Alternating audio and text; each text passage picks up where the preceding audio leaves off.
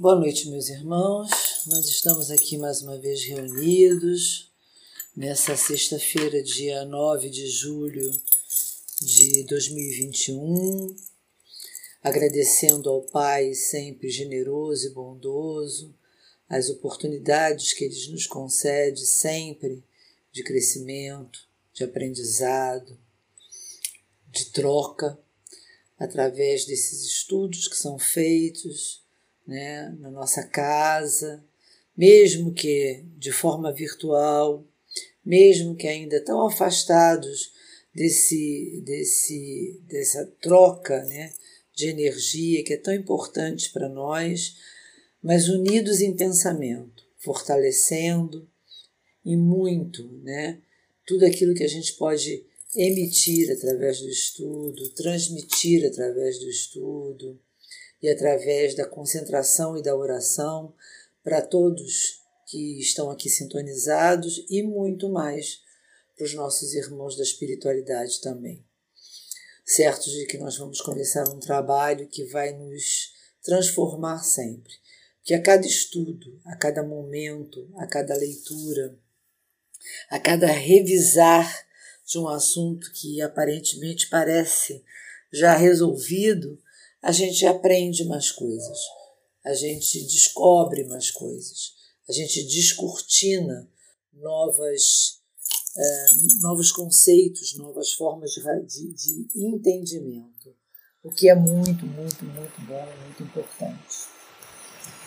O nosso estudo de hoje, é, como toda sexta-feira nós fazemos, é do livro dos Espíritos, esse primeiro livro do Pentateuco Espírita, é esse livro que é a partida né, de toda a filosofia, de toda a compilação dos estudos e, e dos acompanhamentos e das pesquisas feitas por Kardec, que fizeram com que ele é, compilasse para nós essa doutrina essa filosofia tão abençoada que é o Espiritismo, que nos traz tanto esclarecimento, que nos traz tantas verdades né, é, descortinadas que ao longo dos tempos a gente não, não tinha conhecimento, que vieram à tona de forma tão clara, tão objetiva e tão é, límpida como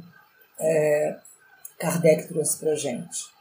É o consolador prometido, né? Como disse Jesus é aquele que chega para esclarecer aquilo que Jesus sedimentou na humanidade com a sua chegada, mas que pela nossa ignorância, pela nossa fragilidade ainda, não fomos capazes, capazes de absorver na sua totalidade. Então, a, a nossa caminhada, ela, ela se faz né, é, com muitos percalços, até que esse consolador se apresente e que a gente possa, de alguma forma, abraçado a ele, tomar esse tipo de conhecimento, de clareza né, dessas, dessa nova forma de conduta, desse novo entendimento da nossa, da nossa real situação é, como espíritos aqui nesse planeta encarnados. Então, é o estudo do livro dos Espíritos. Nós estamos estudando a parte terceira das leis morais e estamos no capítulo sexto da lei de destruição. E o assunto de hoje, especificamente, é o assassino.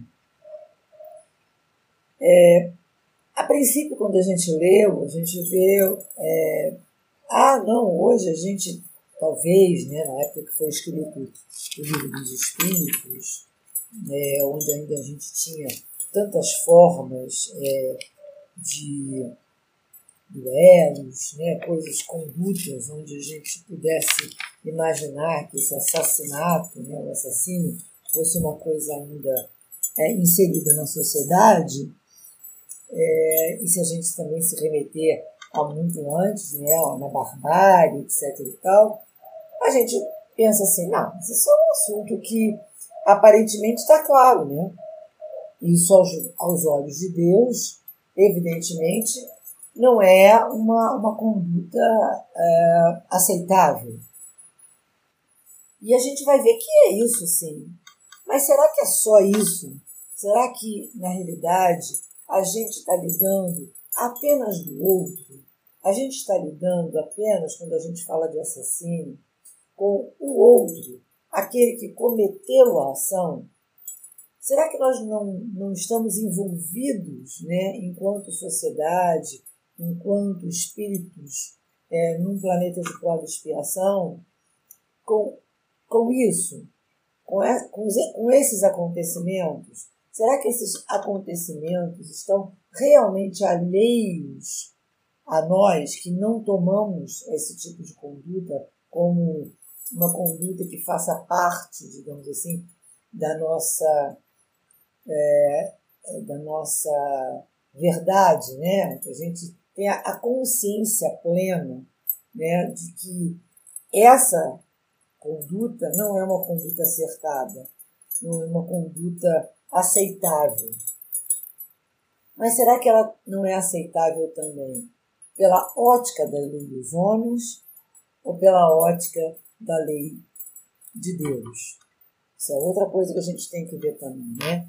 Onde é que a gente se coloca como a parte dessa conduta, porque a gente chegou a um grau né, de desenvolvimento moral que a gente realmente é, entende isso como uma, como uma forma é, absurda né, de conduta, porque a gente entende moralmente que isso não isso fere ao nosso semelhante, que isso é, é, é, é bárbaro, é, é fora né, dos nossos conceitos espiritualizados, ou simplesmente porque a gente tem as normas sociais, né, as nossas condutas sociais regidas, cerceadas, conduzidas e avaliadas pelas nossas leis sociais pelas leis que foram impostas ao longo da nossa caminhada, né? E que a gente toma como sendo as leis que coordenam, que, co que conduzem, né? A sociedade como um todo. Então, parece uma coisa simples, parece uma coisa alheia à nossa, à nossa nosso estágio de espírito atual, mas que não é bem assim. E é, a gente acaba se espantando quando a gente lê e quando a gente é chamado ao raciocínio sobre esse assunto. É, então vamos, nós vamos tentar ler as, as, perguntas, né?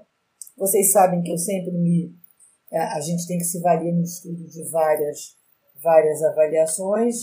Eu sempre é, estudo e uso as perguntas comentadas do Livro dos Espíritos é, do espírito de Mira, Miramês, né, da, desse, desse compilado de, de, volumes que fazem, que são interpretações da, da, da nossa das perguntas que, que estão dentro dos espíritos, e a gente é, recebe dele com clareza toda essa. Como é que a gente vai dizer? Toda essa esse desmembramento de uma coisa que parece tão simples e que ele traz aos nossos olhos a complexidade que é a nossa interpretação espiritual de cada assunto que foi questionado, colocado né, e perguntado no livro dos Espíritos. Então, a primeira pergunta do nosso, uh, do nosso assunto de hoje é a 746, onde Kardec pergunta aos espíritos: é crime aos olhos de Deus o assassino? Ou seja, o que é o assassino? Né? O que é o homicídio né? na, na, nossa, na nossa lei? Né?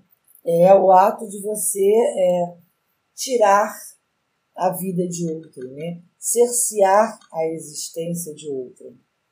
É, nas nossas leis materiais, a gente tem vários conceitos é, de homicídio, né? homicídio culposo, homicídio é, sem intenção de, de matar, é, existe uma série de conceituações jurídicas que eu não vou levantar aqui, porque na realidade é, não nos cabe fazer essa análise tão minuciosa, né? A gente sempre deixa esses esclarecimentos os nossos irmãos que fazem parte da área jurídica, é, mas é, a gente tem uma série de qualificações, uma série de interpretações. A lei, né, a nossa lei social, a lei dos homens do planeta Terra, é, que também se diferem né, em termos de, de, de penalidade, de interpretação, de lugar para lugar, de cultura para cultura, mas ela, de uma forma genérica, né, de uma forma global, ela coloca o assassínio, ou seja, o homicídio, ou o ato de cercear a vida de outrem, né, como condenável. É, não existe, que eu saiba, nenhuma lei social no nosso planeta, no nosso estágio cultural, é, que aprove esse tipo de conduta. Né? Então, socialmente, a gente sabe que isso é reprovável, né? condenável, julgável e, é, e que a gente terá penas né, a cumprir ah, de acordo com, com, a culpabilidade e com o julgamento que a gente terá é, na nossa sociedade. Mas a gente não está falando disso, a gente está falando aos olhos de Deus. Né? Vamos deixar de interpretar a nossa lei e vamos pensar o que, que Deus né, nos, nos diz como sendo certo e errado. Então ele pergunta se é crime, aos olhos de Deus, o assassino, ou seja, eu tirar a vida de alguém, né, eu assassinar alguém, eu cometer esse homicídio, se aos olhos de Deus é um crime. E a resposta nos parece extremamente óbvia, né? Ele diz assim: grande crime, pois que aquele que tira a vida de seu semelhante corta o fio de uma existência de expiação ou de missão. Aí é que está o mal. Então ele coloca que, aos olhos de Deus, o crime não é a atitude reprovável social, de que forma isso foi feito a princípio, né? Mas o fato de você tirar a vida, ou seja, você interferir, né? Você, eu digo, você como, como é, espírito que comete o ato é, de, de, interrupção da vida alheia, é, você está interferindo na lei de Deus, você está interferindo na trajetória, né? É, que a gente tem quando a gente vem para cá, que a gente acorda com Deus independente dos caminhos que o nosso livre-arbítrio nos permita é, assumir, né, de qualquer forma, a gente tem um tempo que é pré-estipulado quando a gente vem para cá. Né? Nós não sabemos, nós não conhecemos, a não ser que a gente cometa né, atos de, de agressão ao nosso corpo físico. Né? A gente tem um, um digamos assim, um, um pote vital, né? Um, uma, uma, uma quantidade de fluido vital que vai nos determinar o momento do nosso, do momento do nosso nascimento até o momento da nossa morte, a extensão da nossa existência enquanto encarnado. E quando a gente, de alguma forma, vai lá e tira a vida de alguém, a gente está interferindo né, nessa lei divina de tempo, que essa pessoa deveria ter para cumprir a sua missão na Terra. Aí eu vou lá nas minhas consultas, né, sempre no livro de Miramês, e fui fazer as minhas avaliações. E recebo uma leitura que aparentemente me surpreende. Então, aos olhos e a interpretação de Miramês, ele diz o seguinte: grande crime é o assassínio diante das leis da vida. No entanto, é lógico observar que não é somente quem mata que agiu contra a lei, mas também quem sucumbiu igualmente por ter provocado ao que se tornou assassino. Opa, ele colocou mais alguém nessa história. Olha o que ele disse. Mas também é quem sucumbiu igualmente por ter provocado ao que se tornou, tornou assassino.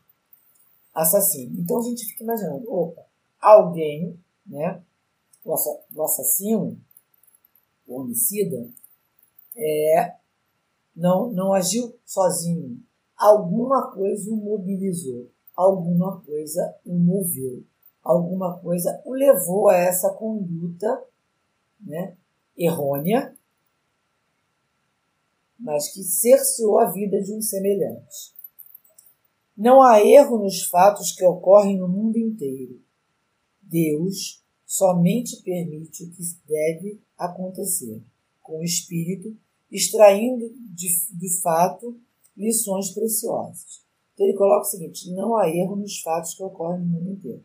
Então a gente fica imaginando, se aquilo aconteceu, se houve um assassinato, se alguém perdeu a vida, se alguém cometeu uma agressão com um irmão, diz lá, né, aqui, ó, que Deus, que a gente sabe que não deixa cair uma folha sem que seja necessário, sem que ele permita, né, não, esse ato tem um sentido.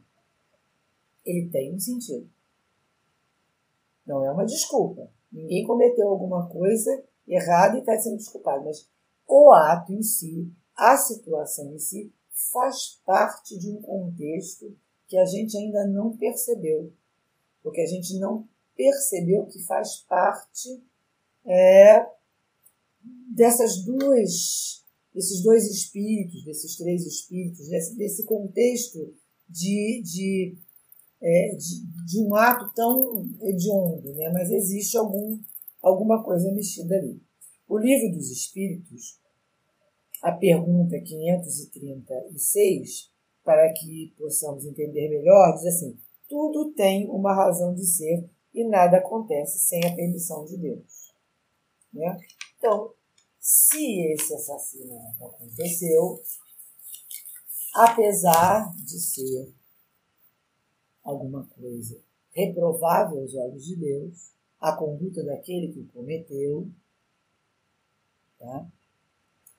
Também está dentro de um contexto que Deus permite que aconteça, que Deus gere, né? Que sabe que de alguma forma aquilo ia acontecer. Então ele diz o seguinte também lá embaixo: quase todos os seres humanos são culpados dos assassinos porque, se não matam seus semelhantes, inspiram o assassinato de variadas formas.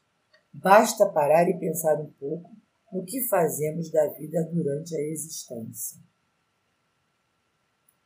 Então ele chama a atenção da gente o seguinte: se a gente não é culpado do assassinato, se eu não fui lá e assassinei ninguém, né?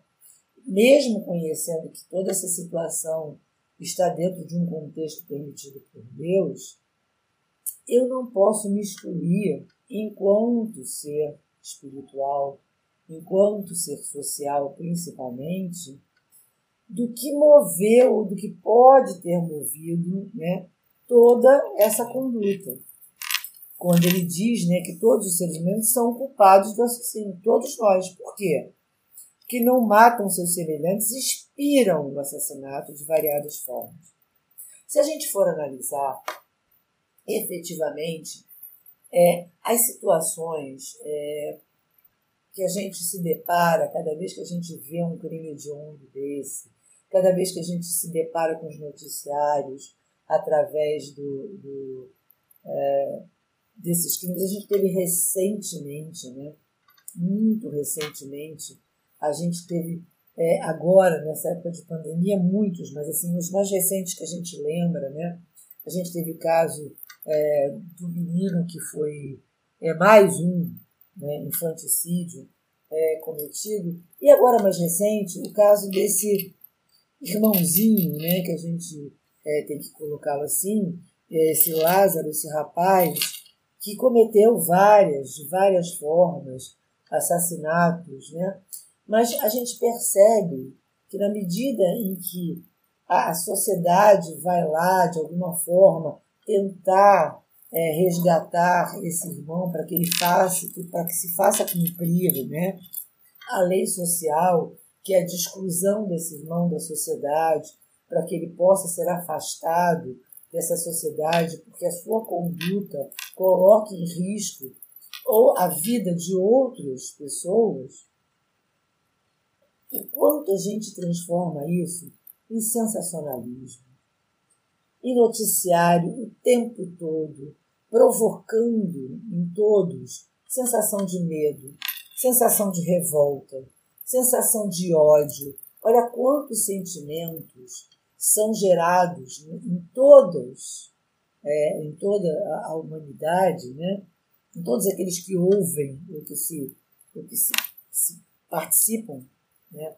Dos noticiários que não conseguem ficar à parte, não pode, a gente não consegue de alguma forma, é, esses sentimentos todos que vão sendo gerados na gente e que vão fazendo com que a gente gere opinião, com que a gente coloque coisas em redes sociais, com que sejam postados milhões de coisas. As redes sociais viraram uma grande fonte né, de alimentação, de ódio, de preconceito, é, é, de, de todo tipo de, de, de é, disfunção social. Então a gente tem que tomar muito cuidado com isso, meus irmãos, porque a gente percebe que a gente acaba fazendo parte disso.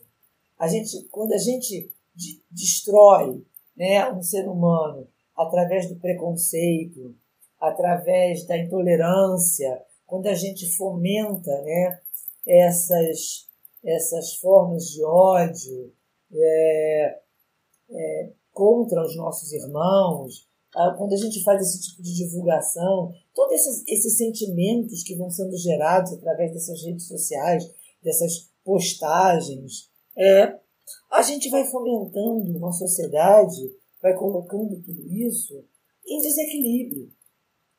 E a gente tem que começar a lembrar também que nós temos uma história pregressa. Que apesar da gente não estar nesse momento é, numa situação de barbárie, de, é, de agressividade, a gente gerou lá atrás muito ódio também. A gente teve e a gente fomentou muita inimizade.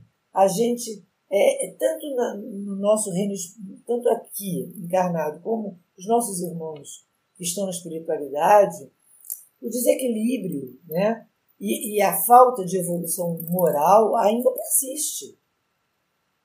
Então, é, evidentemente, todos somos responsáveis, todos somos responsáveis por essas más condutas. Porque em alguma época, em algum momento, né, quando a gente fala que a gente não sabe as histórias e, e Deus não deixa que nada aconteça sem que ele saiba, possivelmente aquele irmão que infelizmente é, sofreu aquela agressão, sucumbiu, perdeu a sua vida, né? é, daquela forma tão brutal, é, provocada por um outro irmão que também não entendeu a sua necessidade né, de transformar é, moralmente a, a sua conduta, essa coisa não aconteceu por acaso e certamente aquele que recebeu, infelizmente, aquela agressão cometeu essa agressão lá atrás. Tinha um histórico, né? tinha alguma coisa que fez com que ele precisasse vivenciar aquilo, que fez com que naquele momento ele precisasse participar daquilo para transformar a sua caminhada, para mudar, né? Da mesma forma que a gente sucumbe à doença, à dor, a uma série de coisas e passa para o plano espiritual de algumas outras formas, é, e essas são experiências que a gente precisa viver para que a gente possa expurgar né, coisas que a gente trouxe né, na nossa caminhada tão imperfeita, né, tão moralmente ainda é, é, inconsistente, talvez esse irmão também precise. Né? Então é importante que a gente entenda isso, que quando a gente fala que todos nós somos responsáveis e corresponsáveis, é porque a gente tem trajetórias milenares, que todos nós trouxemos histórias com grandes defeitos, com grandes falhas. Então nós não podemos julgar os nossos irmãos e certamente né, estamos também no momento de, de recuperação das nossas, das nossas histórias é, que ainda trazem né, no seu escopo muita dor e muitos defeitos e muita imperfeição. Então, parece uma coisa simples, mas chamou a atenção da gente de dizer: opa, não é bem assim, eu não tenho que olhar para o meu irmão né, é, e ver que ele, aos olhos de Deus, ele está culpado. Mas e nós? Mas e aquele que sofreu aquilo? Será que ele também não tinha sua culpabilidade lá atrás? E que, graças a Deus, de alguma forma, ele passou por isso e possa ter expurgado né, essa, essa condição. Não é uma. Vamos orar por todos, vamos pensar em todos, né? vamos pedir por todos e principalmente por aquele que foi a mão errônea, né? Que, que, que caminhou no sentido de não conseguir conter os seus instintos e levar a cabo essa atitude é, tão, sabe, tão ruim para si próprio, né? Para ele mesmo, né? Como conduta, onde ele está trazendo mais uma carga de dor, né? de, de, de, de resgate, que não caberia naquele momento. Bom, então, meus irmãos, a gente, a gente nas perguntas subsequentes, a gente vai começar a fazer uma análise é, do grau de culpabilidade disso, né? É, independente dessa nossa visão, da gente entender que a gente, e ainda né, é corresponsável por tudo isso, né, que o assassino aos olhos de Deus com certeza é, é um erro, mas onde é que está o nosso grau de culpabilidade em relação a isso? Né? Qual é o grau de culpabilidade? Quais são as diferentes formas né, de culpabilidade? Então, na pergunta 747, perdão, ele pergunta sempre se é sempre o mesmo grau de culpabilidade em todos os casos de assassínio. E ele diz: já temos o dito, Deus é justo, julga mais pela intenção do que pelo fato. Então, evidentemente, a gente vai ter que é, entender que é, o grau de culpabilidade, né, aquilo que vai levar é, cada um de nós, é, é, como, como espíritos imperfeitos, né, é, a conduzir, a, a verificar, ou analisar esse, essa situação, é, é o que levou esse nosso irmão a essa ação, a cometer essa ação é, tão rude. De qualquer forma, o que a gente tem que colocar é o seguinte: será que nós somos capazes de entender efetivamente o que, que levou? Né? A gente tem que fazer um julgamento muito em cima do que a gente entende como julgamento social. Né? E Miramês nos ajuda dizendo o seguinte: o grau de culpabilidade varia na pauta dos acontecimentos na Terra e mesmo no mundo dos espíritos. A gente tem que lembrar que tanto é, é, nós, espíritos encarnados, podemos cometer atos né, que conduzam, que induzam, que ajudem um irmão a, a caminhar em direção a esse ato é, é errado né, do assassínio, como a espiritualidade não está isenta disso. Né? Porque quando a gente passa para lá, a gente não passa com nenhuma é, isenção dos nossos erros, ou muito menos da, é, com a nossa evolução moral alterada. Então, o que, que acontece? Nós lá somos espíritos imperfeitos como cá. Né? Nós, nós lá somos espíritos, espíritos com mais ou menos conhecimento como aqui. Então, evidentemente, da mesma forma que existe a culpabilidade da sociedade, né? É, como em ação ah, em relação aos irmãos, de uma forma geral, existe a responsabilidade do mundo espiritual também, né? De nós como espíritos, como quando passamos para a espiritualidade é, e nos acoplamos e nos vinculamos aos afins, aqueles que têm o mesmo grau de vibratório. Ele diz que no que toca ao assassino, igualmente a falta é de acordo com o fato. Deus julga mais pela intenção. É lógico, a gente tem que ver se existe. A gente, eu estava lendo que existem formas, que eu falei que juridicamente eu não, não posso analisar, mas existe assim, é, é o. É, como é que era a coisa? Ele, ele falava que era. É, aqui, ah, o assassino que faz a coisa de forma fria, né, aquele que tem. É, que simplesmente age é, o mal pelo mal, Existe aquele que tem o, o desequilíbrio é, é, socio, sócio, sociopático, quer dizer, é, o sociopata, né? aquele que age no mal, mas não percebe isso, ele faz sem perceber que está fazendo, né? E existe aquele que faz sem perceber mesmo, né? Ele não, não sabe nem o que ele está fazendo, que são os, que, é, é, os homicidas que, que partem da, da, da, da, digamos assim, já na, da, da inconsciência total, né? Então a gente fala, como a gente fala de psicopatia, ah, é, houve aquele caso, aquele caso, ah, foi assim, porque é um sociopata, é um psicopata, a gente tem que fazer essas análises separadas, né? Então, isso também é um grau de culpabilidade, quando você já tem uma disfunção e, e é, psíquica, né? E aí, é, eventualmente, a sua forma de conduta modifica e você eventualmente se deixa influenciar, né? E se acopla a irmãos espirituais que te ajudem, né? Pela tua caminhada, pelas, pelas vinganças é, trazidas né, é, ao longo do, da, da, nossa caminhada, e irmãozinhos que estão ali nos obsediando, né, trazendo ainda algumas é, questões né, de, de de vingança. É, eu posso ser, é, conduzido para isso e sem ter consciência, porque eu não tenho essa sensação né, de que eu estou fazendo esse mal. Posso estar completamente inconsciente, ou posso realmente, realmente ser um espírito que ainda não chegou a um grau de evolução que não reconheça isso como mal.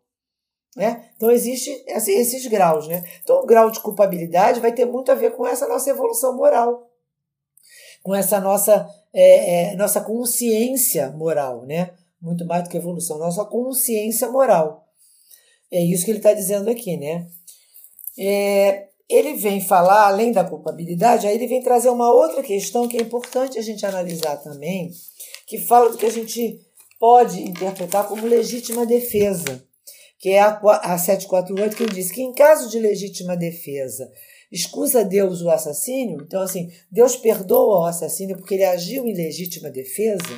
Ele diz assim: só a necessidade pode escusar. Então, em primeiro lugar, a gente nem sabe qual é o grau de necessidade. Esse grau de necessidade ele tem muito mais a ver com o espírito e com a história espiritual do que propriamente com a ação naquele momento. A gente tem que imaginar isso, né? Essa necessidade é a necessidade do espírito. Só o que aquele espírito tem, né, naquele momento de coisa que pode perdoá-lo ou não por aquela situação. Mas desde que o agredido possa preservar sua vida, sem atentar contra o seu agressor, deve fazê-lo. Essa é a orientação dos espíritos. Miramês nos ajuda dizendo o seguinte: não devemos confundir a lei de Deus com a lei dos homens, pois na lei de Deus não existe legítima defesa. Que legítima defesa é essa? Porque se a lei de Deus ela é magnânima, né? ela é correta, ela é, ela é única, ela é para todos, e ele é um pai amoroso que não coloca pesos e medidas diferentes, que legítima defesa é essa? Que defesa legítima é essa eu tenho contra aquele irmão que me agride, se certamente, como a gente falou lá atrás, eu devo em algum momento ter provocado alguma coisa e preciso expurgar isso naquele momento. Eu não tenho consciência, né, da minha necessidade. Olha lá. Eu não tenho consciência da minha necessidade. Então, na realidade, eu não sei se eu tenho realmente direito a essa defesa.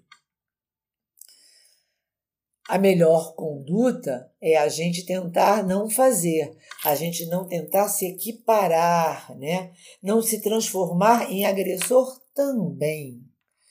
Então, Se dentro daquele momento eu consigo vislumbrar alguma coisa que possa me tirar daquela situação de risco, de perigo, através de uma forma um pouco melhor de conduta, uma conduta numa oração, numa elevação do pensamento, num pedido de inspiração, né? em alguma palavra, em alguma coisa que transforme aquela ação agressiva numa ação diferente, é o melhor para mim. Né? É muito melhor. Ele diz aqui no outro negócio também que a gente devia é, analisar. Ele diz assim: ó, quem é mais agredido, o animal ou o homem? Nós, homens, somos tão agredidos assim? Ou será que o mundo animal, a natureza ou o homem, ele, ele pergunta, será que os animais, a natureza, não estão sendo muito mais agredidas, né? muito mais mortas à míngua né? do que o homem? Se o ser humano, mesmo depois de conhecer certas leis, não para de agredir os animais e a natureza, ele recebe de forma a mesma agressão. O que ele diz é o seguinte: a nossa, a no, o recebimento da nossa agressão é lei de ação e reação. Ninguém recebe né, esse ato agressivo se a gente não tiver dentro de um contexto que fazia parte do nosso escopo, da nossa necessidade como espírito receber. A gente não está isentando o assassínio. A gente não está dizendo que aquele que cometeu um ato né, de agressividade é, não está errado aos olhos de Deus mas ele está fazendo alguma coisa dentro da lei que Deus permitiu ser feita com alguém que de alguma forma precisa passar por aquilo. Né? O que é importante a gente vai ver para frente é que a gente tenha a possibilidade de instruir cada vez mais, de crescer cada vez mais, de se moralizar cada vez mais, para que a gente não tenha né, essa possibilidade. Que a gente não esteja né, dentro desse escopo de espíritos que ainda não conseguiu evoluir para entender que essa ação é uma ação contra a lei natural, contra nós mesmos, contra a lei moral que nos rege. Tá? Ele, diz, ele diz aqui: ó, o certo não é revidar o agressor. Ele está sendo um instrumento de cobrança do que já foi feito. Não é se nivelar a ele, para não se tornar também um agressor. Quanto à legítima defesa, os verdadeiros caminhos estão em Jesus, né? Quanto ao modo de vier ao nosso encontro, criamos uma legítima defesa com o amor. Se o violento nos agredir, perdoemos, esquecemos a falta. Se alguém nos rouba, oremos por ele, sem o espírito de vingança. Então, são as ações contrárias que neutralizam né, essas ações de agressão. É a nossa vibração que faz com que a gente melhore a ambiência e diminua o nível de agressão. E que, eventualmente, se a gente melhora como espírito, possa cercear a agressão que a gente possa eventualmente vir sofrer. Na 749, ele pergunta uma outra história que também nos parece né, muito, muito clara. Tem um homem culpa dos assassínios que ele pratica durante a guerra? Né? E aí vêm os espíritos nos responder. Não quando constrangido pela força, mas é culpado das crueldades que comete, sendo-lhe também levado em conta o sentimento de humanidade com que proceda. A gente tem um problema né, aqui. Primeiro, a guerra já é um, uma ação né, de uma sociedade é, pouco desenvolvida moralmente. Enquanto a gente ainda precisa do duelo, da guerra, dos embates né, é, é, físicos, né, para se conquistar ou para se obter coisas que a gente julga que nos pertencem ou que são melhores, né? Quando uma nação entra em conflito com a outra através da guerra para nem que seja para justificar, perdão, como a gente já viu, é, que a gente está tentando melhorar uma sociedade que ainda tem alguns, algumas condutas bárbaras. Uh, existem guerras é, entre é, é, países que são apenas de, de, de, de, de soberania, né? de quem é o dono, quem é o, de quem é o poder. A guerra ela, ela mexe com essas coisas que são é, absolutamente é, é, fora né? Da moralidade, da conduta e dos ensinamentos é, é, de Jesus e principalmente daquilo que a gente tem como lei natural. Então já é um, um desvio. Quando a gente participa dela, quando a gente é conduzido a participar dela, né, a gente se coloca numa, como a gente chama, numa sinuca de bico, né? A gente não sabe o que fazer. Se a gente tem algum sentimento de moralidade maior e a gente se vê constrangido a participar da guerra, eu queria dizer aqui é o seguinte: quando eu sou constrangida, eu estou no meio do fronte, eu fui constrangida, eu fui obrigada, né? Aí eu não tive uh, a coragem, o desprendimento é, de, de me negar aí e sofrer outros tipos de, de penalidade. É, e me vejo constrangido a, naquele momento ali com alguém que vai me matar, eu, e eu não tenho como, como fazer, como a gente disse, né, na legítima defesa, uma oração, ou tentar convencê-lo através de uma, de uma conversa. E Deus coloca isso, que é assim, constrangido pela força, né? É, ele não tem, teoricamente, uma culpabilidade. Mas ele é culpado da crueldade. Porque, efetivamente, eu não preciso é, guerrear com crueldade, eu não preciso matar né, no momento de defesa, isso se deve também à legítima defesa, com requinte de crueldade, com ódio. Né? Eu não posso ter o sentimento errôneo dentro de mim. Eu posso estar constrangido a um, momento de perigo. Mas o sentimento que me leva né, a, a cometer crueldades ou, ou, ou qualquer tipo de sentimento em desequilíbrio em relação ao outro, aí já extrapolou esse limite da, da, do constrangimento pela força, né? Então, matar em guerra é complicado, né? Mas a gente tem que ver que também, assim como a legítima defesa, é uma coisa imposta pelo homem e que dentro da nossa possibilidade é, a gente tem que cuidar, né? A guerra entre os povos ainda são ranços de primitivismo. É, quer dizer, a gente está é, quando a gente é constrangido a isso, a gente ainda está participando de uma sociedade que tem ranços de primitivismo, né? onde a gente não tem outras formas de conquista, de colocação, de soberania diferente, pelo bem, pela, pela evolução é, cultural, pela elevação moral, pela elevação científica, por uma série de outras coisas, né? É, se desejarmos, podemos chamar a guerra de guerra o trabalho de Jesus, mas é uma guerra diferente, né? Uma batalha interna na correção dos defeitos, vícios e hábitos inferiores. Né? Essa busca, esse, esse guerrear, como a gente chama, pode ter o lado da beleza. Né? Aí a gente lembra de Gandhi. Gandhi guerreou né, contra os ingleses usando a melhor arma, que era orientar o seu povo, né, conduzir a sua nação para a paz, pela paz, de forma equilibrada. Ele não conduzia ninguém a levantar uma arma, não colocava ninguém em situações de risco. Ele não entrava em embates físicos, né? Ele ensinava o quê? A que a gente que o povo se posicionasse, que o povo colocasse né, as suas requisições, mas pacificamente, pela fala, pela posição, né, pela, pela ideologia. É, são essas coisas que a gente tem que entender. As guerras que a gente nutre hoje na sociedade, né, que são as guerras de posicionamento social contra tantos preconceitos, contra tantas lutas, né, elas precisam ser vistas de forma diferente. Né? A gente precisa fazer isso pelo amor. Né? Eu não posso é, é, guerrear com aquele que é preconceituoso contra é, a minha raça, o meu credo, a minha orientação, é, de forma agressiva. Senão a gente já falou lá atrás, a gente se iguala, a gente se nivela, a gente entra no mesmo nível de vibração.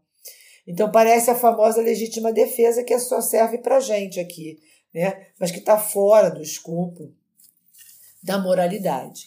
Quanto mais a gente evolui, tudo isso no planeta vai ter menos. A gente vai ter menos guerras, a gente vai ter menos é, legítima defesa, porque os espíritos vão evoluindo e, consequentemente, esses espíritos embrutecidos que ainda não conseguem compreender, né, como uma coisa que não deve ser feita contra o irmão, é, ainda vão, sobrevivem agora, não, não estarão presentes. A evolução moral vai fazer com que a gente perceba né, é, que isso não faz parte do nosso escopo. Quer dizer, cada vez mais que a gente caminha para o planeta de regeneração, a gente espera lá na frente que todos esses embates e essas coisas que a gente ainda avalia já não façam mais parte do no, da nossa necessidade de entendimento. A gente já vai agir naturalmente sem precisar das leis humanas. Né, que qualificam homicídios de acordo com cada um de nós, com o nosso tipo é, é de, é, se a gente tinha uma culpabilidade, se não tinha uma culpabilidade, se a gente agiu em legítima defesa, é, é, a penalização disso, tudo isso é muito humano, é muito, é muito material. Né? A espiritualidade lida com tudo isso de uma forma diferente. Por isso, lá atrás, a gente viu a nossa culpabilidade, porque, como espíritos, a gente é coparticipante de toda essa essa criação de Deus, né? Na 750, ele pergunta assim: qual o mais condenável aos olhos de Deus, o patricídio ou o infanticídio? Será que tem diferença isso? Ele disse: ambos são igualmente, porque todo crime é um crime. Não existe diferença se eu mato alguém mais indefeso ou alguém que tem, na nossa condição né, de defesa, é, ou aquele que, que eventualmente poderia ter uma condição de defesa, de defesa maior. Né? Essas coisas não devem ser vistas ainda. Ele diz: os espíritos devem conhecer e compreender esses dois tipos de crime.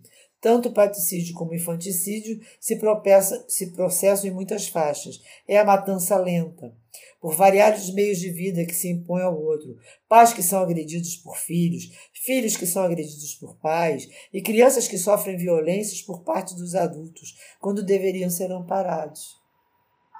Né? Estamos todos em regime de provações, mas muitos já compreenderam seus deveres e suas obrigações urgentes.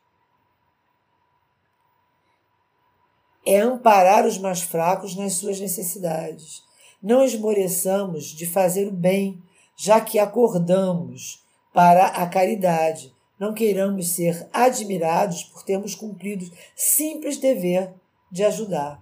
Então, assim, tudo que a gente descobre, a gente também não quer ser é, enaltecido porque a gente já chegou ao conhecimento de que ah, a gente não mata porque a gente sabe que isso é errado. A gente não comete todos esses deslizes porque a gente sabe que isso é errado, né? É, então eu sou um espírito, não sou nem um pouco evoluído. Eu no máximo tomei conhecimento disso, né? E estou encaminhada para isso. É, peguei aqui uma informação, eu não sei te dizer de quem. Infelizmente eu peguei a informação e não anotei aonde eu li isso, mas foi um estudo que eu tentei fazer que ele diz assim, que eu acho importante a gente ler. Assistimos estarrecidos cenas cruéis de assassinatos de crianças e, de acordo com a doutrina espírita, isso é um crime aos olhos de Deus, porque aquele que tira a vida de seu semelhante corta uma vida de expiação ou de missão. E aí está o mal. Deus é justo, julga mais a intenção que, de quem praticou o crime do que propriamente o ato. No seio de qualquer civilização considerada avançada, sempre existirão seres cruéis exatamente como a árvore carregada de bons frutos, dos quais algum deles não amadurece. São espíritos de ordem inferior, praticamente animalescos e muito atrasados que podem encarnar em meio a homens avançados na esperança de se tornarem pessoas melhores. Mas sendo a prova muito pesada, a natureza primitiva pode dominá-los. Então a gente começa a entender, né, por que, que esses irmãozinhos não conseguem, eventualmente, essa, essa melhoria? Diante da lei de Deus, qualquer um que mata uma criança é culpado porque todo crime é ofensivo. O sentimento de crueldade está ligado a um instinto de destruição. O que há de pior, a gente já estudou isso, né? Isto é sempre o resultado de uma natureza má que se formou por ter priorizado seus instintos bárbaros e egoístas em sua conservação pessoal. Além do mais, esta pessoa imperfeita, essa pessoa, esse espírito, né, está sob domínio de espíritos igualmente perfeitos, que lhe são simpáticos. Olha o que a gente falou. Na espiritualidade, nós também temos irmãos que estão no mesmo grau desses irmãozinhos que estão aqui, que não conseguiram, né, encarnados num planeta que está começando a se moralizar, em caminho né, de uma mudança, conseguiu dominar os seus instintos, conseguiu evoluir. Ele veio com essa intenção, né? A tentativa foi essa, mas ele não conseguiu dar cabo disso. E aí, logicamente, ele se afiniza com os nossos irmãozinhos espirituais que estão na mesma faixa vibratória. É, a crueldade vem da ausência do senso moral. Ou melhor, do senso, o senso moral não está desenvolvido, mas não que esteja ausente, porque ele existe como princípio em todos os seres. Então, nós temos a nossa moralidade, né, sempre aqui. Ela é desenvolvida de forma diferente. E esse senso moral que o faz bom, é esse senso moral que o faz bom, perdão que acaba se enfraquecendo pouco a pouco, priorizando suas faculdades puramente selvagens. Quer dizer, quando a gente não tem, né, é, perdão, perdão, é, eu pulei aqui, a superexcitação dos instintos materiais sufoca, por assim dizer, o senso moral, perdão que acaba enfraquecendo pouco a pouco, priorizando suas faculdades puramente selvagens.